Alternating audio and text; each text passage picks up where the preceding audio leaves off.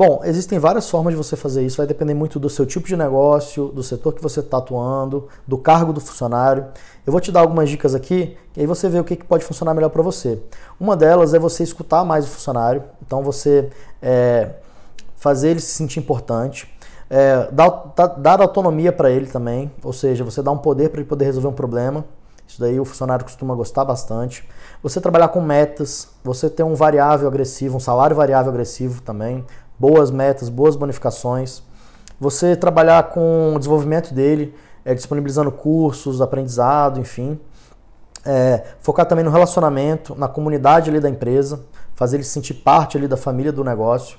É, e também você fazer o funcionário trabalhar pelo propósito do negócio. Né? Eu acho que isso é muito importante, pesa muito ali no, na motivação do funcionário.